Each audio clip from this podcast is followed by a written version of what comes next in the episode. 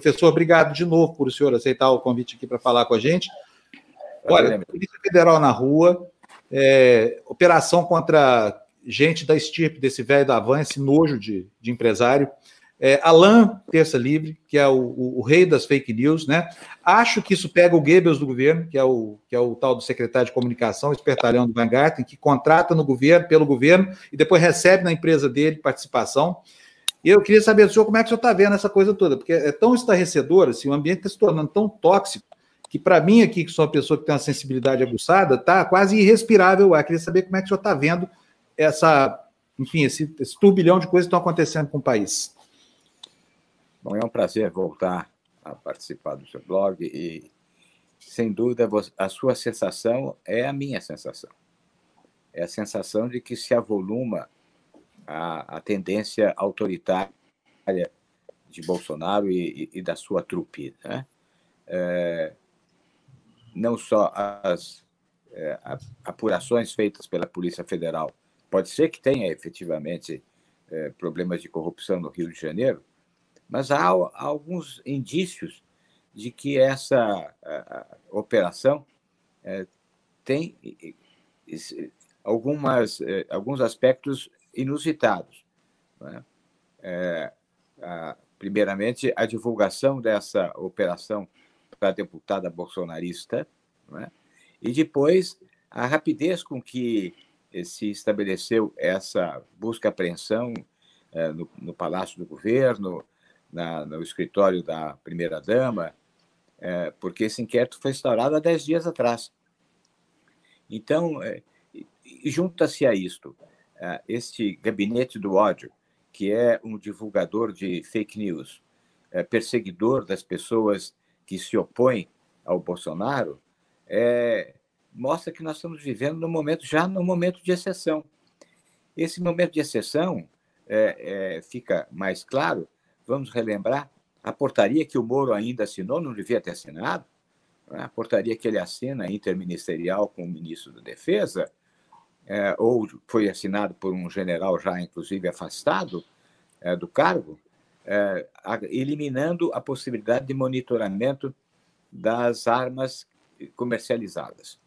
Então, junta-se tudo isto né, com estes, é, é, com esta proposta do presidente naquela reunião de armar, de armar a população, de dizer que a população tem que ser armada para enfrentamento aos enfrentamento aos governadores, é, governadores, governadores. e prefeitos, não é?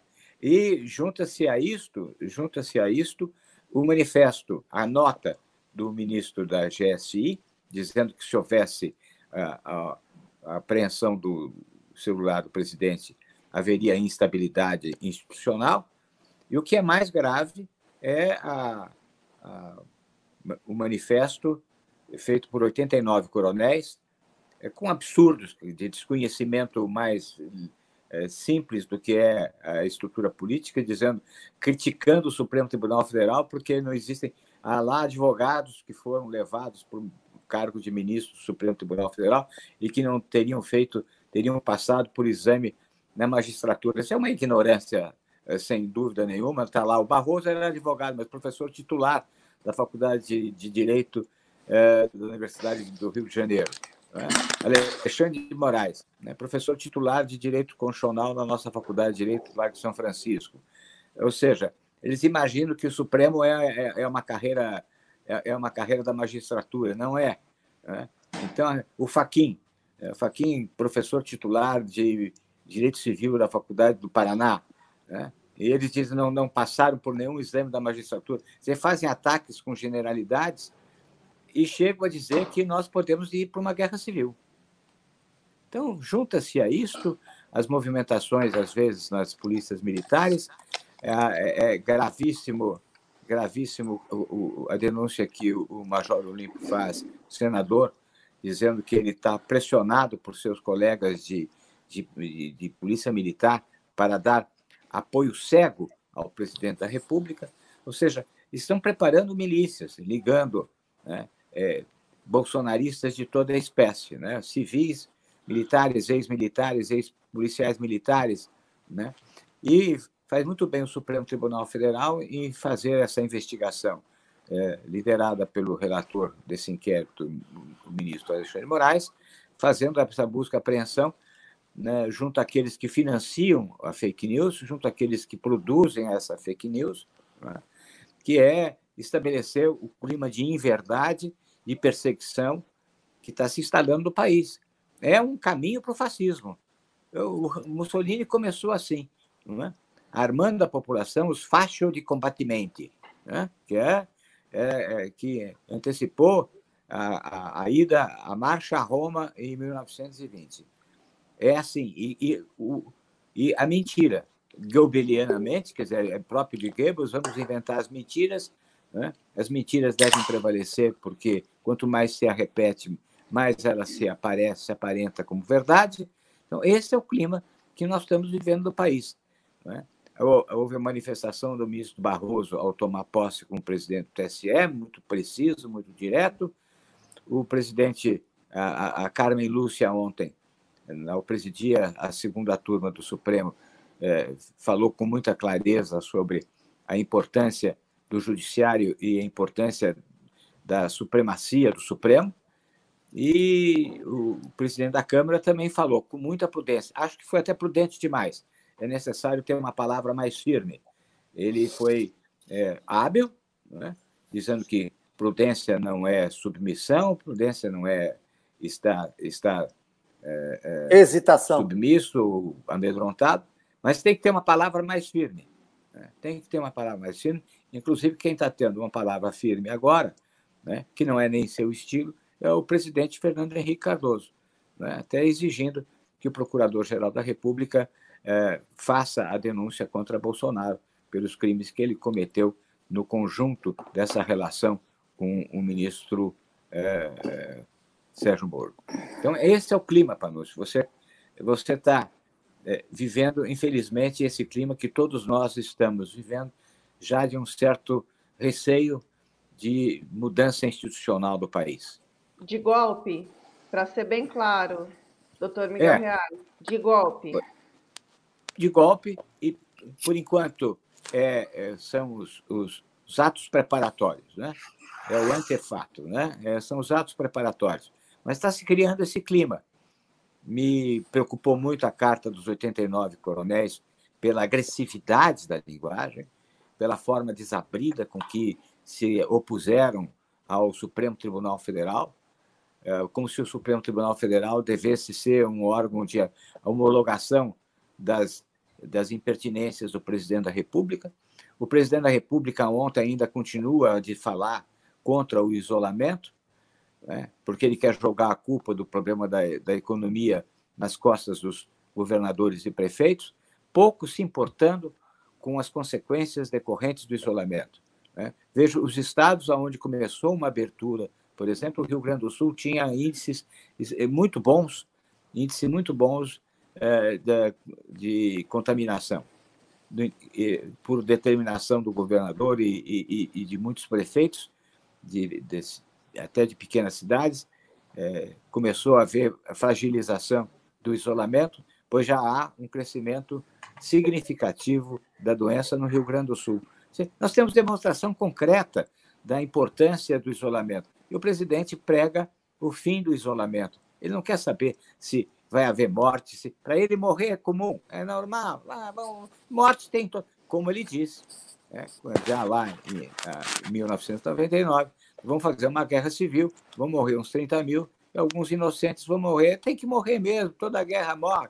E ele está numa guerra contra os governadores, contra os prefeitos. Né? E vai morrer gente de Covid? Vai, vai morrer, mas é isso, é normal. Então, todo mundo morre, morre, morre, morre de influenza, morre, morre de, de câncer, morre de doença do coração. Vai morrer com vírus, isso é normal. Ou seja, é uma pessoa perversa. Professor, é, é doutor, perverso, tá doutor Miguel, mente, né? essa, esta, esse viés sociopata. Né? Doutor Miguel, é, por gentileza. Maníaco, paranoico, que não tem é, é, é sentimento de empatia, de solidariedade e nem sentimento de qualquer sentimento de culpa em relação àquilo que faz. Se morrerem, e daí? Doutor Miguel, só, só um, um respeitosamente, é. me permito, de uh, comentar o que o senhor está dizendo.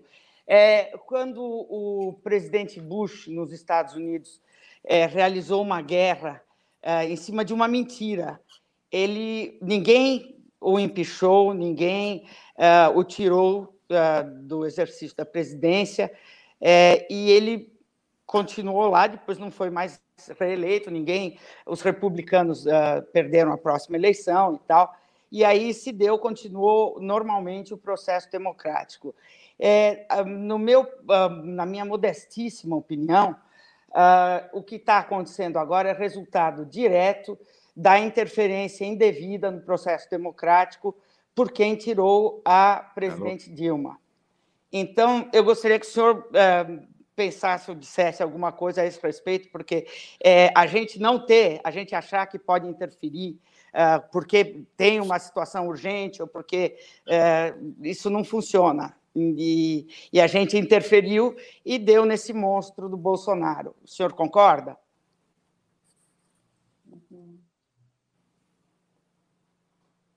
Ele ouviu? O senhor ouviu, doutor Miguel? Não, não ouvi. Ah, ele não ouviu. Nada que a Bárbara perguntou. Basicamente, Nada, é, basicamente, ela falou da invenção da guerra do Bush, que ele, quando inventou a guerra, ele não sofreu nenhuma sanção a respeito. E agora ela é, faz uma correlação com a mesma circunstância do Bolsonaro, que inventa esse cenário. Não, não, não, não, então não, não, não, nada disso. O que eu estou é. dizendo é. é. que o Bush. Uh, fez o que fez, mas a, a democracia lá é tão forte que ninguém tirou o Bush, porque isso ia interromper o processo democrático. Aqui no Brasil, a gente teve uma presidente que era ineficiente, eu concordo plenamente, que era uma péssima presidente também. Mas a gente tirar ela como ela foi tirada foi uma anomalia que gerou. Uh, sabe, você não pode pegar uma, uma democracia que tem 25 anos por aí e, e você mexer nela constantemente, Peraí, você adaptar ela. Ele ouve. Eu, eu agora entendi. O senhor e... ouviu agora, doutor?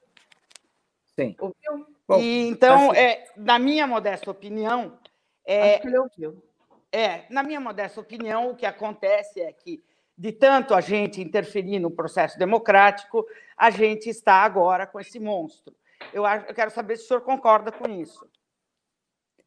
Olha, uh, eu creio que o impeachment é um instrumento constitucional que está aí previsto é, e do qual se pretendeu tantas vezes tirar o Fernando Henrique. Houve inúmeros pedidos de impeachment, inclusive feitos por juristas de relevo, meus amigos Fábio Comparato e, e, e, e outros, né? É, que Bandeira de Mello. Portanto, pedidos de impeachment houve com relação a, a, todos os presidentes, vários pedidos de impeachment foram apresentados contra o Lula. O impeachment é um instrumento muito ruim, ele é doloroso, ele é demorado, né? que é culpa do presidencialismo. Eu acho que o grande malefício que nós temos é o presidencialismo, que estabelece é, a, irresponsabilidade por tempo certo, não é? que dificulta a mudança de governo.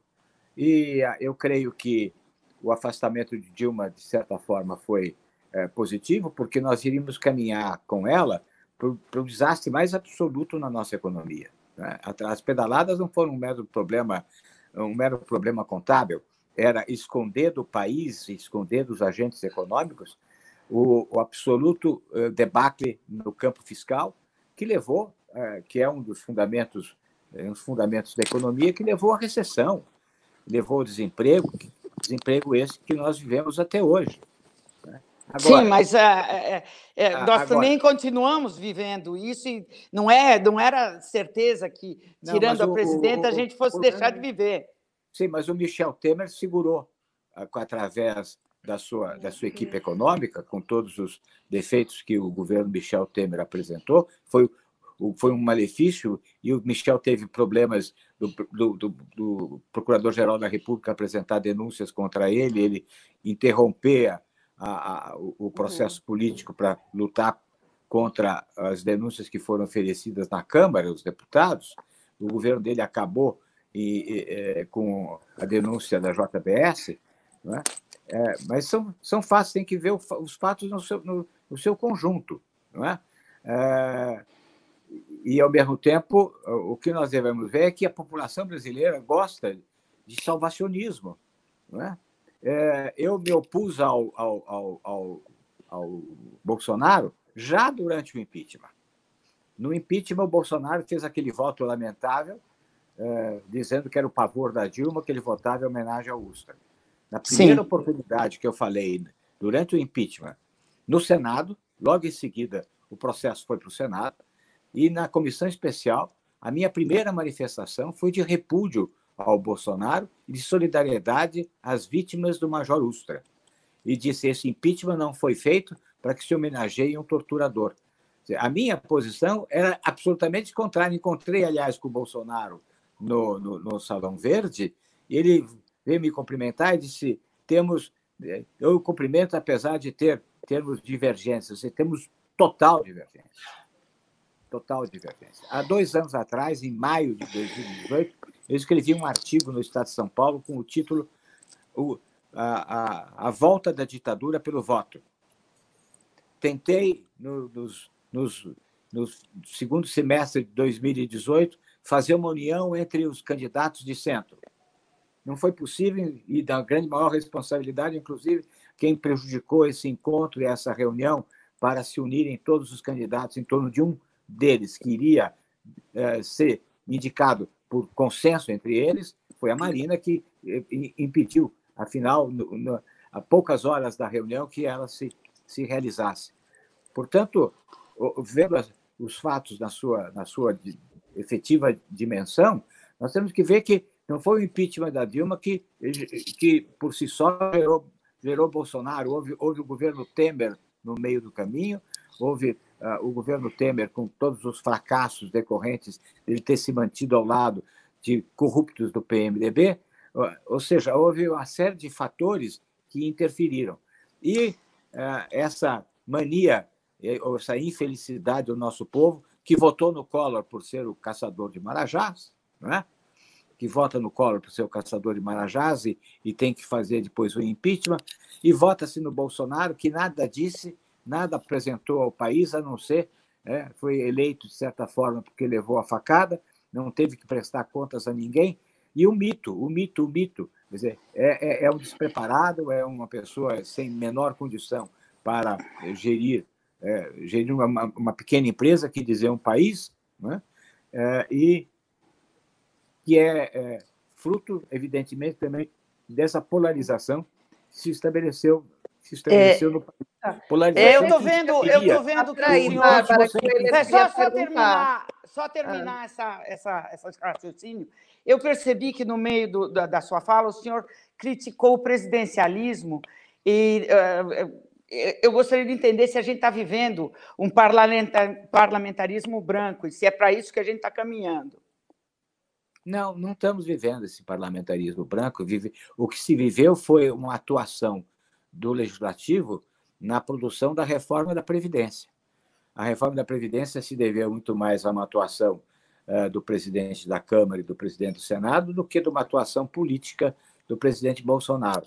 Infelizmente, nós não estamos vivendo um parlamentarismo branco, porque o presidente é a grande figura que está aí presente. Digo, o presidente tem inveja do vírus ele cria tantos fatos e tão absurdos para ocupar a imprensa, parece que ele quer dizer: eu não quero que o vírus seja o grande personagem da imprensa, sou eu o grande personagem da imprensa. É?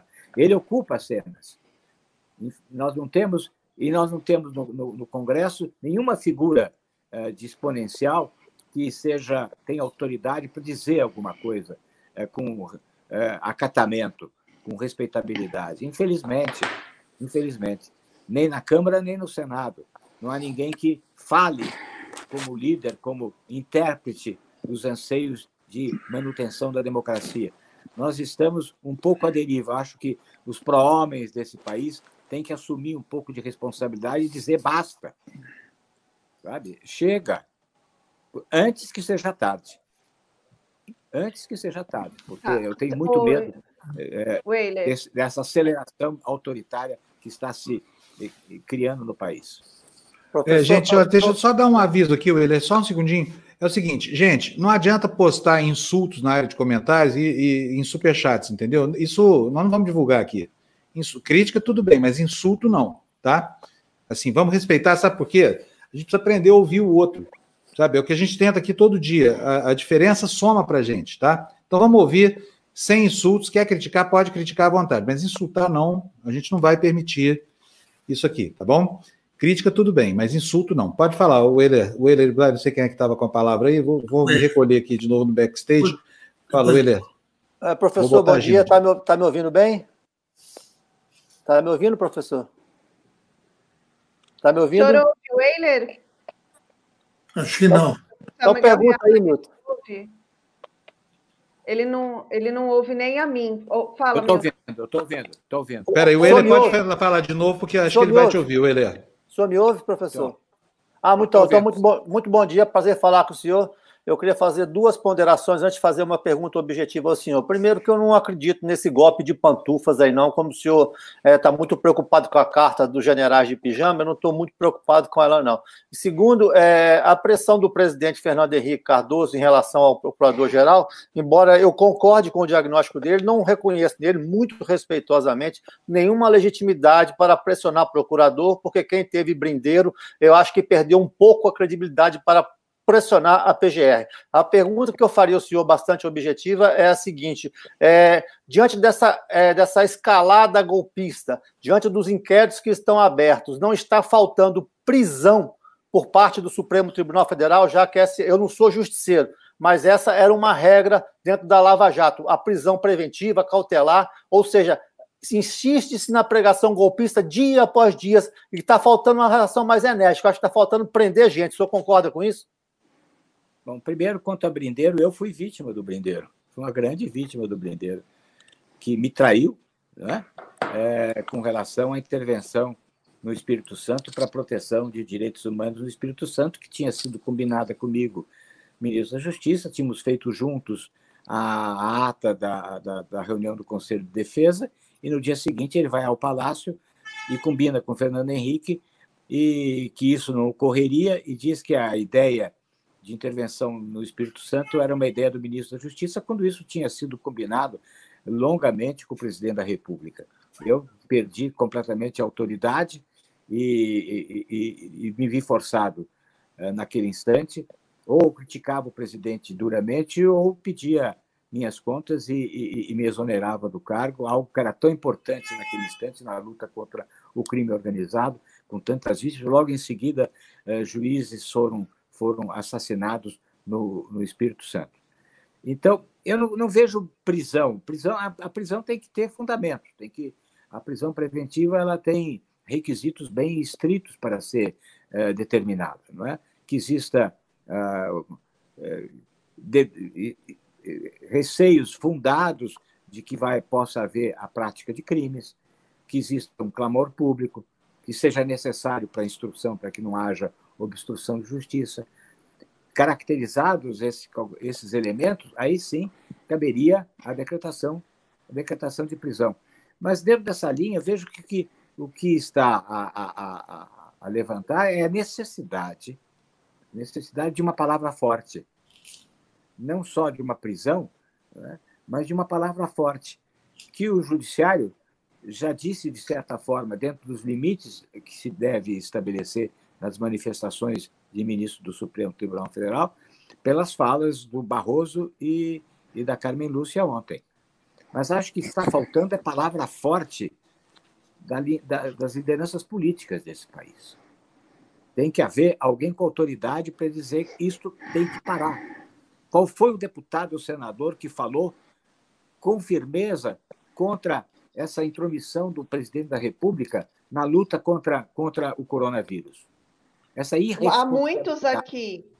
Muitos. Aqui na, na no eu, Tertúlia, muitos. Eu acho que o presidente da Câmara perdeu uma oportunidade ontem. O senhor não concorda? Concordo. É, é, mas eu estou dizendo, não estou dizendo que pessoas, estou dizendo deputados, senadores que têm efetivamente é, é, dito com, com, com, com, representatividade. Pode falar alguém do, de algum partido, tá? dizer Sim. uma coisa dessa, mas eu estou dizendo alguém que que traduza o pensamento institucional. Institucional. Sabe? É isso que está faltando. Alguém que se contraponha, alguém que se, se coloque como, como o, o, o anteparo da nação contra essa alucinação. Ele continua, ontem à noite, continuou a falar contra o isolamento, tendo tido mais de mil mortes. É uma loucura. Nós estamos diante de um perverso. Então, é, é, é realmente amedrontante o quadro que o Brasil vive nesse instante. Eu não sei é, aonde vamos parar diante da omissão, da omissão do legislativo, da omissão dos líderes partidários que não se antepõem com firmeza ao presidente da República nos seus devaneios autoritários. Professor, uh, ao ser abordado por um apoiador uh, que agradeceu a operação da Polícia Federal desta terça-feira, que teve como alvo o, Witzel. Milton Bly. Ah. A gente traduz para a gente traduz para o senhor. Então, tá. fala então, aí, Weiler. É, que ao ser, ao ser abordado por um apoiador que agradeceu a operação da Polícia Federal de ontem.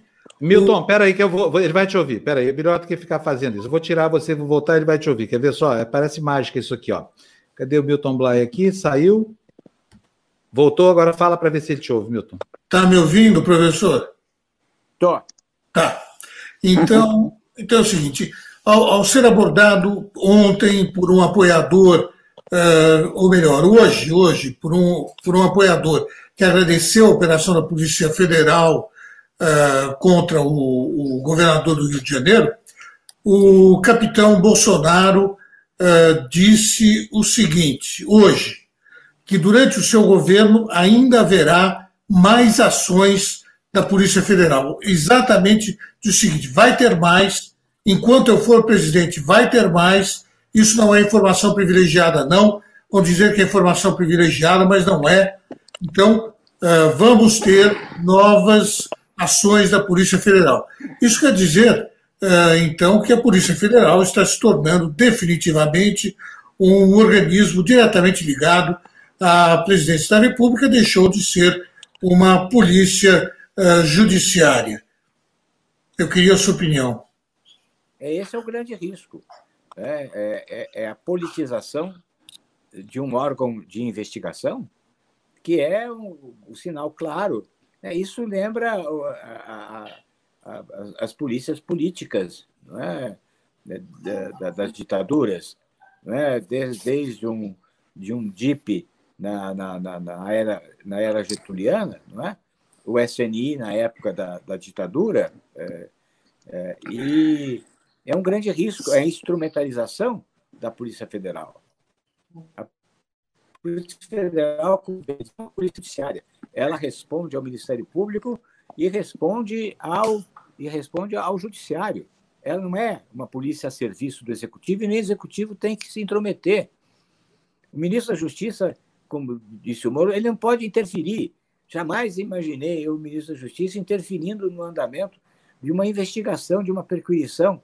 É algo que é inimaginável, porque é, pertence a outro poder. A Polícia Federal ela tem esses dois, dois vieses. Ela é uma polícia que realiza alguns trabalhos da área executiva, né, de controle de fronteiras, de é, luta contra, a, contra o, o, o, tráfico de drogas, mas, ao mesmo tempo, ela é uma polícia judiciária que faz investigações a serviço do judiciário. Por isso se chama polícia judiciária. Agora, transformar essa polícia que faz investigações em um instrumento de perseguição política é, um, é o caminho, sem dúvida nenhuma, desta, desta uh, uh, tendência autoritária que o presidente manifesta.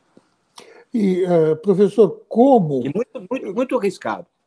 Como nós podemos, ou, ou como se pode, do ponto de vista jurídico, forçar o Procurador-Geral da República a agir? Ah, não tem. Ele, ele tem o poder discricionário de eh, apresentar a denúncia ou não. Ele vai examinar o, o, caso e tem o poder discricionário. E como ele é o, o ponto mais elevado do Ministério Público, a palavra dele é final. Né? Não existe recurso contra a manifestação do Procurador-Geral. Na verdade, o que deve haver é uma, uma iniciativa dos procuradores que integram a, sua, a, sua, a sua assessoria e mesmo aos procuradores e às associações do Ministério Público de exigir que o procurador-geral atue com imparcialidade. Né? Nem, quem, nem sequer que o, o procurador venha denunciar por questões políticas, que seria também politizar um processo criminal. Né? O que quer é que seja imparcial, que ele não seja submisso, que ele não seja atrelado ao governo para favorecer o governo sem deixar de apresentar uma denúncia quando ele deveria apresentar pelos elementos é, fáticos e probatórios que existentes no inquérito. É isto. É, eu acho que cabe muito à própria, à própria associação dos, dos, dos procuradores de justiça, procuradores é, federais, pressionar para que exista isenção e impessoalidade na postura do procurador-geral. Professor, deixa, olha, tem algumas perguntas aqui que são feitas pelos nossos telespectadores aqui. Eu vou colocar uma delas na, na tela para o senhor. Doutor Miguel, a Amélia Abdal pergunta para o senhor: como analisa o general Ramos justificar como corajosas as ofensas e insultos do ministro da Educação a uma instituição como o Supremo Tribunal Federal? É, precisa muita coragem mesmo para ter o disfarçatez que ele teve. Né? Só uma pessoa desprovida de critério poderia ter feito aquilo. Né? ou coragem, ou eu acho que não é tanta coragem, é falta de consciência é, cívica e de consciência democrática um ministro da Educação se referir dessa forma. É? E é mais grave ainda é o general Ramos é, vir dar apoio e dizer que precisa de coragem. Né? Em que sentido ele falou isso? Né? É, coragem como falta de, falta de equilíbrio? Né? É um homem que precisa coragem para fazer isso, porque é tão descabido que só alguém mesmo com muita coragem e falta de juízo faz uma coisa dessa, né? porque me espanta que os generais procuram é, esses generais que estão no contorno do presidente a ficar a cada hora descobrindo fórmulas de defesa do presidente ou dos membros do, do governo. Não é? É como essa desculpinha de que o presidente se referia à segurança pessoal.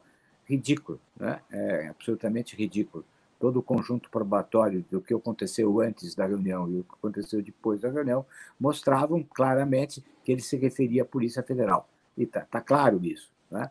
E, e agora dizer que precisa coragem, precisa muita, muita disfarçatez, mais do que coragem, para fazer uma coisa dessa. É, um, é, um, é uma cinte à nação que o ministro da Educação se refira à Suprema Corte dessa maneira. Professor, tá bom, professor, professor posso fazer uma última pergunta? Eu acho Pode, que está claro. bem dentro do contexto, porque agora pela manhã uma deputada, mais uma deputada aliada ao presidente Jair Bolsonaro, ao capitão, né, Milton? É, a deputada Bia Kiss, que é uma procuradora de carreira, o que me espanta bastante, é, é, usou e invocou a própria imunidade para chamar o ministro, é, o ministro Celso de Mello de juiz de merda. É isso que eu me refiro em relação a, a esse antagonismo que nós estamos vivendo, que é a sobreposição do individual sobre o interesse da coletividade, ou seja, ela pega a imunidade dela, expressa uma opinião e ofende de uma maneira vulgar baixa, o ministro da Suprema Corte. É isso que eu estou falando. Além da energia, o que está faltando? Educação, etiqueta, né? mínima, mínima etiqueta. Quem assistiu aquela reunião no Palácio do Planalto só pode se envergonhar. Aquilo envergonha, aquilo dá, dá, dá asco. Repugnância. Imaginar ah, que uma reunião de quem dirige o país se realiza como se fosse uma uma, uma conversa de botequim de quinta categoria. Não é? E dentro desse bolsonarismo é evidente que uma deputada dizer que um ministro Supremo é um ministro de merda não, não espanta mais. Está é? Tá dentro, tá dentro do, do, do, do perfil. Está é? Tá dentro do perfil de botequim de quinta categoria. É? É, é, é, é, é dizer, vamos levar a sério, tem que levar a sério porque é uma deputada, mas é, é caso de levar a sério esse, esse tipo de, de, de, ofensa que é feita graciosamente, sem nenhum fundamento, só pelo gosto da ofensa. Né? É, é, isso mostra o clima, é, mostra o clima, o, Bárbara, mostra o clima, o Milton Bly, que nós estamos vivendo. Que uma deputada se abalançar em dizer uma coisa dessa. Ah, mas é, o novo, é o novo normal. Não, não, não. É o novo, novo normal. Mas é puxar é isso, tapete com etiqueta vale? Puxar tapete com etiqueta não vale também, né? Então, ter um comportamento agradável para ir derrubando os outros também não é legal, e foi o que aconteceu em relação a Dilma Rousseff. Desculpa, é, doutor Miguel Reale, mas foi o que aconteceu. Embora houvesse uma série de denúncias, né? Embora tenham concatenado um pedido de impeachment adequado em relação a preceitos jurídicos sobre a pedalada fiscal, foi uma puxada grande de tapete é, de maneira mais é, educada, né? Então, é, educação também não serve para muita coisa nesse sentido, né? Não, a pedalada não foi o único, único motivo do pedido de impeachment. Havia vários outros argumentos, inclusive muitos, a maior parte relativos à corrupção, à corrupção. Todos os fatos relativos à sua passagem pelo Ministério de Minas e Energia e à frente eh, da, da Petrobras, havia todos esses fatos que foram excluídos pelo Eduardo Cunha, porque ele disse que não admitiria fatos ocorridos no mandato anterior, porque ele estava com receio de que os fatos que ele havia praticado no mandato anterior fossem trazidos da sua cassação no, no Comissão de Ética da Câmara dos Deputados. Então, o nosso pedido não se prendia exclusivamente às pedaladas fiscais, que, aliás, não é um pequeno, não é uma coisa pequena, não. Era extremamente grave as pedaladas fiscais, porque foi o grande drible que se deu com relação a toda a nossa economia, com consequências gravíssimas que o povo brasileiro está vivendo e sofrendo até hoje. Né? Era uma imensa. Mas as pedaladas fiscais, elas já vinham sendo dadas. É, no fim das contas, a gente terminou com a inflação porque o mundo entrou numa era de globalização, porque a, a gente nunca quis terminar com a inflação antes, porque não havia vontade política, porque os governadores, é, todo mundo queria gastar mais é, do que a gente arrecadava, e então se imprimia dinheiro a gosto. E quando e essa é a mentalidade do Brasil. E depois que o, que o Fernando Henrique fez essa grande conquista, que é uh, botar o país para respeitar a responsabilidade fiscal, é, que é gastar tanto quanto ou um pouco menos do que você arrecada, é, um monte de gente começou a fazer isso. Talvez, se não fosse a Dilma, talvez, se não fosse o PT, não teria acontecido, porque ninguém mais foi punido por, uh, por uh, não respeitar a, a, responsabilidade fiscal, só a Dilma. E, e, e o, o, Cunha, que foi o grande articulador desse, desse impeachment, é a pessoa que a gente sabe que é e está onde está agora. Né? E a Dilma, estranhamente, não foi julgada por nenhum outro crime de corrupção. Repito, ela foi uma péssima presidente. Sim, e, e, os fatos, ela, é, e permanecem os fatos todos relacionados, a, a, inclusive com responsabilidade civil, responsabilidade por danos, com relação, por exemplo, à compra de Passadina. Então, existem vários fatos que estavam elencados e que nós sabemos que todos esses fatos então, levaram a vários processos de corrupção envolvendo o PT e, e envolvendo uh, as lideranças do, do, PT, com anuência da presidência da República, uh, estabelecendo, inclusive, uma, uma corrupção sistêmica. Não é? Então, não vamos, não vamos agora, porque o Bolsonaro é o que é, é desfazer tudo aquilo que era negativo na época da Dilma. Ou seja, é uma, infelizmente, são dois pontos negativos e um não desfaz o outro. Aqui não é um negativo com negativo que vira positivo. São dois negativos que perduram. É, mas é teve também o Temer, que é negativo. Sabe, a gente tirar um para. Só tem negativo no Brasil. Melhor, são, né? são três, é, três negativos, um, três negativos dá menos três um. Negativo, é. Dá menos um. É, é verdade. Dá menos um. Ô, professor, eu vou agradecer o senhor. Muito obrigado pela disposição de nos atender aqui. Tem muitas críticas aqui, essa coisa toda. Eu, particularmente, acho o seguinte: acho que a gente deve olhar para frente agora, sabe? Sim. Sinceramente, é, o inimigo é o fascista que está no poder. Sim. Francamente, a gente vai ficar discutindo é, o passado, a gente pode até discutir, mas não agora. Sabe? É, é a hora agora de afrontar esse Bolsonaro. Esse sujeito precisa sair do poder, não há remédio para ele. Ele é um nazista, um neonazista, está aí instrumentalizando as suas milícias, está fazendo do, do Brasil um, um, assim, uma sucursal do inferno, se é que não o inferno em si, o inferno inteiro. Né? Então, professor, muito obrigado ao senhor mais uma vez pela entrevista aqui, tá bom? Um abração para o senhor. Agradeço a satisfação de estar com você e todos os convidados ilustres. Muito obrigado. Muito obrigado por responder as minhas as perguntas. Obrigado.